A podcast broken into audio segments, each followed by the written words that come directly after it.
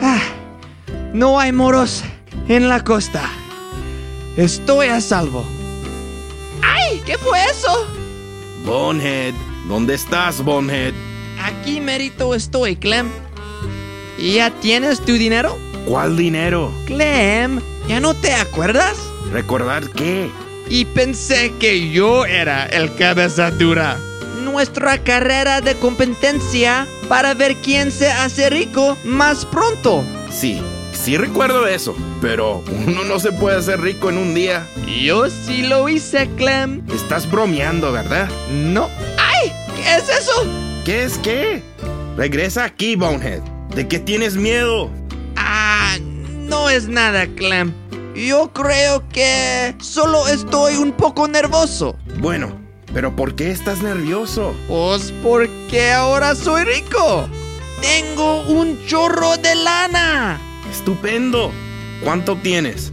Cinco mil dólares en efectivo. ¿Cómo le hiciste para ganar tanto dinero en un día? ¿Puedes guardar un secreto, Clem? Seguro, Bonehead. Somos amigos. ¡Ay! Bonehead, ¿qué pasa contigo? Regresa aquí y dime dónde sacaste el dinero.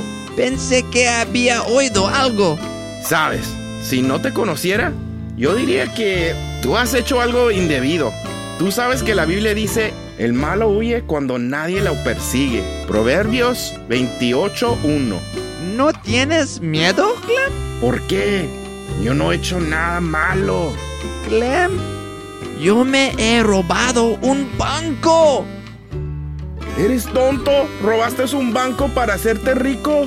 ¡Claro! ¿Tú qué hiciste para hacerte rico? Yo oré y Dios me bendijo con un empleo para que pudiera ganar más dinero.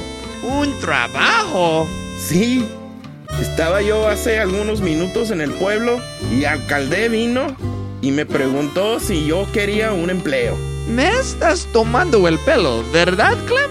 No, parece como que algún tonto robó el banco del pueblo con 5 mil dólares. Así que yo tengo el empleo de alguacil. Yo voy a recibir un gran recompensa por atrapar el individuo que robó el dinero.